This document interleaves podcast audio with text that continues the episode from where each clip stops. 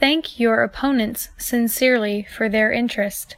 Anyone who takes the time to disagree with you is interested in the same things you are. Think of them as people who really want to help you, and you may turn your opponents into friends.